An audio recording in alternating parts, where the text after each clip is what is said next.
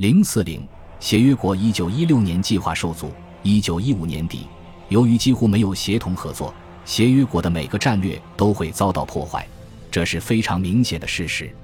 十二月六至八日，协约国的军事代表在霞飞将军的总部上第一召开会议，共同为一九一六年制定计划，以弥补这一缺陷。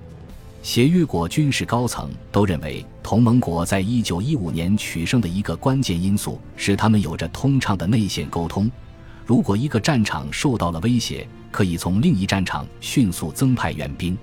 协约国将领决定，一九一六年在俄国、法国和意大利前线发动一系列联合进攻战，破坏同盟国的内部沟通。他们希望这样做能削弱同盟国地理位置的优势。而且，如果他们行动一致的话，可能会耗尽同盟国的兵力储备，迫使他们在一九一六年底前寻求和平。但是在他们开始实施这个计划之前，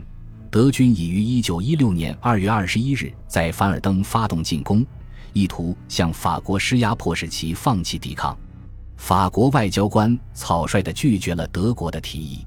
但是八月份德军停止进攻行动后。法军的伤亡人数攀升到了三十五万，法国不得不向其盟友寻求紧急援助。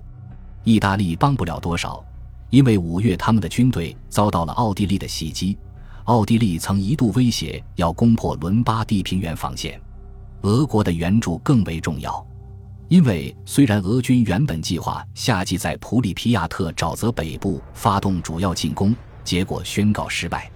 但是在布鲁西洛夫将军的指挥下，俄军对奥地利发起了进攻，并大获全胜。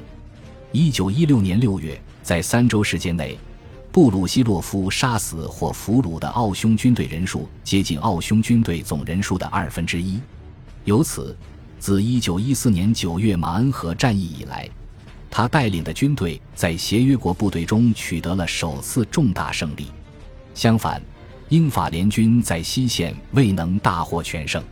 一九一五年十二月至一九一六年四月，是否批准上第一计划这一问题，在英国政府中引起了激烈争论。所有部长都明白，如果批准上第一计划，他们的军队必然会损失巨大。志愿军越来越少，弥补损失最好的办法就是引入征兵计划。以财政大臣雷金纳德·麦肯纳为首的一些部长反对这个做法，他们认为，如果再从工业和农业等行业征召兵力，那么英国日益恶化的收支状况会全盘崩溃，英国将在战争胜利前走向破产。劳和乔治一派的人认为，英国别无选择，在破产之前不得不为赢得战争赌一把，原因是如果他不参加夏季进攻行动。协约国可能会溃不成军，最终主战的一方赢得了这场争论。七月一日，道格拉斯·黑格爵士发动了索姆河战役，希望能尽快突破德军的防线，但是他没能速战速决。这场战争演变成了一场可怕的消耗战，